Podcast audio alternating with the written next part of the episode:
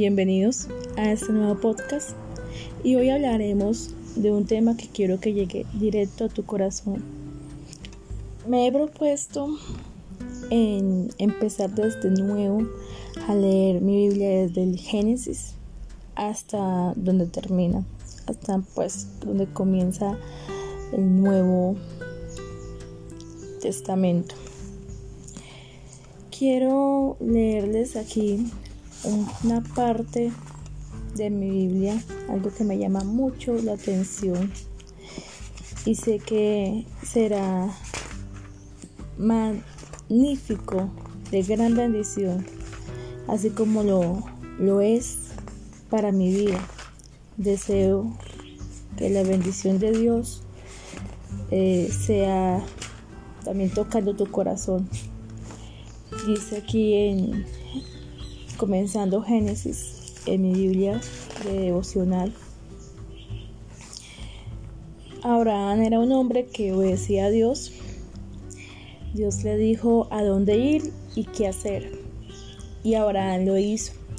¿Cuál es tu nivel de obediencia a Dios? Una pregunta muy importante que debemos hacernos siempre. Y creo que siempre me persigue porque la escucho en predicaciones, la escucho en, varias mm, preguntas entre amigos o directivas que siempre están ahí al pendiente y, y de verdad que lo dejan a uno como que asimilando y pensando cómo estoy viviendo. Y qué bueno que tú también te hagas esa pregunta. ¿Cuál es tu nivel de obediencia a Dios? Si te resulta difícil hacer lo que Dios te pide, reconoce tu debilidad. Actúa de tal modo que puedas ejercitar y fortalecer el músculo de la obediencia en las pequeñas cosas. Luego, cuando enfrentes un reto que te parezca imposible, podrás responder como Abraham, con prontitud, paz y sin reservas. La obediencia de Dios esperaba a Abraham del otro lado de cada acto de obediencia. Y lo mismo te sucederá a ti. No te pierdas las bendiciones de Dios por no seguirlo ni obedecerlo. Es importante que siempre actuemos con prontitud, como dice la palabra de Dios por allá en un salmo y en los proverbios. Actuar con prontitud, hay que ser rápidos para oír. Muchas veces estamos hablando y estamos hablando con Dios y, le pedimos cantidad de cosas, le hablamos de todo lo que nos pasa, pero a la hora de, de escucharlo, cerramos nuestros oídos, no le obedecemos, no seguimos sus pasos. Y, es importante la obediencia, es importante el escuchar atentamente lo que Él quiere. Lo que vayas a hacer, hazlo todo en el nombre de Jesús, obedeciendo sus estatutos, pidiéndole a Él que te dirija. Me gusta mucho cuando empecé a leer mi Biblia sobre la vida de, de Adán y cómo habla acá sobre la vida de él y la vida del nuevo, del segundo Adán, que es Cristo. Y quiero leerles un, cortico acá, bocas donde, perdón, sí, Abraham, dije Abraham, donde nos habla que Abraham es una de las figuras más importantes de la Biblia. Fue el primero de los patriarcas.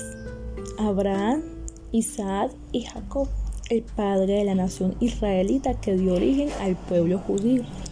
Dios ordenó a Abraham dejar su propia tierra para ir a otra tierra. Dios prometió bendecir a Abraham. Escuchen, Dios prometió bendecir a Abraham, hacer de él una gran nación y una bendición para todas las familias de la tierra. Esto lo encuentras en Génesis capítulo 12, verso 1, verso 3. ¿Cómo respondió Abraham a ese mandato? tomó a su esposa Sara y dejó todo lo que le era conocido para ir a un lugar desconocido.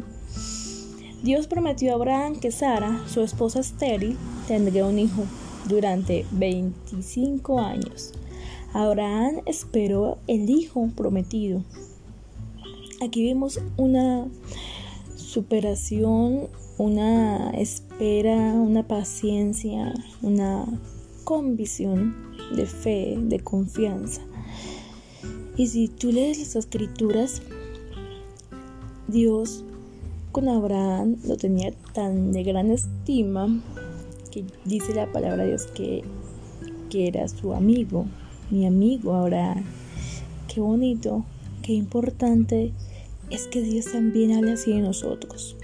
Solo porque somos obedientes, porque a diario estamos hablando de Él, estamos eh, anunciando las buenas virtudes de Dios y aplicando todo eso en nuestras vidas, haciéndolo. A veces cuesta, sí amigo, sí amiga, a veces cuesta uno eh, sujetarse a su palabra, pero cuando te metes verdaderamente en Dios, toda barrera, toda inconformidad, inconveniente será derribados y tú podrás caminar en la línea recta con Cristo.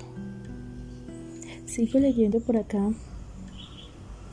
Durante 25 años, eh, Sara, la esposa de Abraham, estéril todo este tiempo, Abraham esperó el hijo prometido. Fue un tiempo de prueba, pero también de fortalecimiento de su fe y confianza en Dios hasta que cumplió 100 años. Y Sara, que ya había pasado la edad de la maternidad, cumplió 90. Al fin, milagrosamente, nació Isaac. Como siempre, Dios cumplió su promesa. Dios, aunque se retarde, Él cumple. Ese es mi mensaje para ti, querido amigo, querido hermano, hermana, amiga. Dios, aunque se retarda, aunque se queda callado, aunque uno a veces hace eh, tantos, tantas cosas por buscar esa solución ese problema, esa respuesta. El Señor, sea tarde o temprano, el Señor siempre eh, cumple. Eso es lo que quiero que tú sepas, que aunque ese problema que tienes en esos momentos, que estás cansado, estás desanimado, que no ves solución, que por qué no cambio, por qué no cambia eso, por qué no cambia mi vida, por qué sigue lo mismo, yo le pido, le pido y nada. Amigo, amiga, el Señor está ahí, Él está escuchando, él, él sabe lo que está pasando.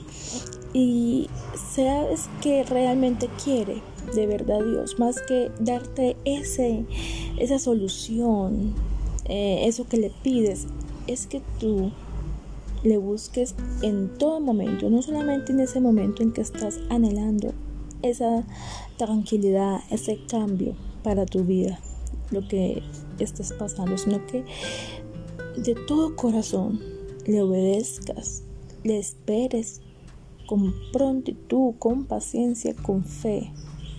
En el nombre de Jesús te lo digo, porque me ha pasado, porque me he desesperado también al esperar la respuesta de Dios, pero al leer su palabra me da tanta confianza, me reconfronta el ánimo, el alma, de que sea tarde o temprano, Dios siempre obra, Dios siempre cumple sus promesas.